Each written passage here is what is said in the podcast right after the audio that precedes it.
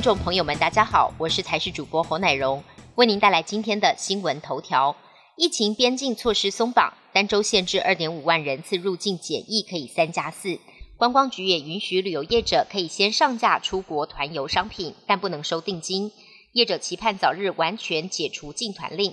中央流行疫情指挥中心表示，尚需要考虑入境人数、裁剪及医疗量能等等，没有开放时间表。未来如果要放宽边境总量，将以本国籍优先。首次大学分科测验将在七月十一、十二号举行。教育部也拟要开放确诊轻症或无症状考生可以参加应试。这将是升学考试首度开放确诊考生。教育部昨天会议规划设置独立考区学校来作为隔离市场，但确诊考生必须经过主治医师同意才可以外出应试，没有主治医师同意则无法应试。另外，招生管道进行补救，细节待后续会议讨论。依照规划，考生休息及中午用餐都在市场内用餐，使用隔板，餐后废弃物放置感染性医疗废弃物垃圾袋中。交通则比照中央流行疫情指挥中心就医或裁剪等等规范，得以同住亲友接送至学校应试，也可以搭乘防疫计程车。炎炎夏日来临，不少机车族停等红灯时常常晒到受不了。台北市夏日限定的友善机车缩短红灯专案，今年执行时间将从六月十五号到九月一日开学前，时段为上午九点到下午的四点三十分，全市七百七十处路口将同步缩短红灯秒数，平均达三十秒。其中天母东路一百零七巷口更是一口气减少了九十五秒。另外，针对商圈、夜市、机关、学校限停十五分钟机车格位，出现民众久停占用，台北市停管处宣布，六月二十七日起，在士林夜市的文林路上限停机车格位，首度示范科技执法，取缔超时违停，违者开罚六百块钱。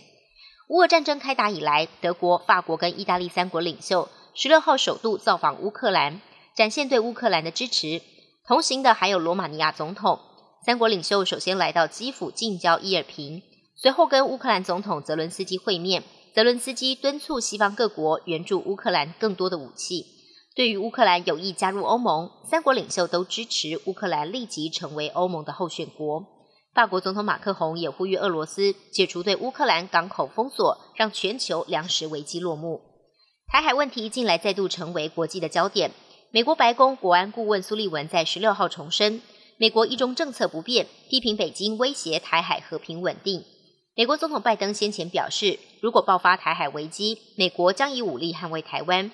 苏利文出席一场国家安全会议，被问到美国是否调整了对台政策，苏利文表示政策不变，但北京越来越频繁威胁台海的和平稳定，成为了新的挑战。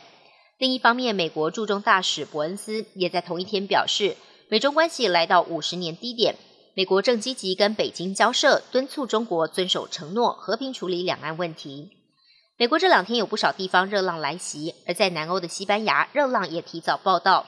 这波热浪从星期一就开始，不少城市的气温飙到摄氏四十度，有些地方甚至冲到摄氏四十三度。极端气候发威，西班牙有不少学校教室没冷气，只能提早下课，以免学生在课堂中中暑。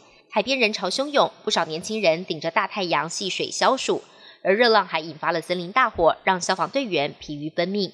本节新闻由台视新闻制作，感谢您的收听。更多内容请持续锁定台视各界新闻与台视新闻 YouTube 频道。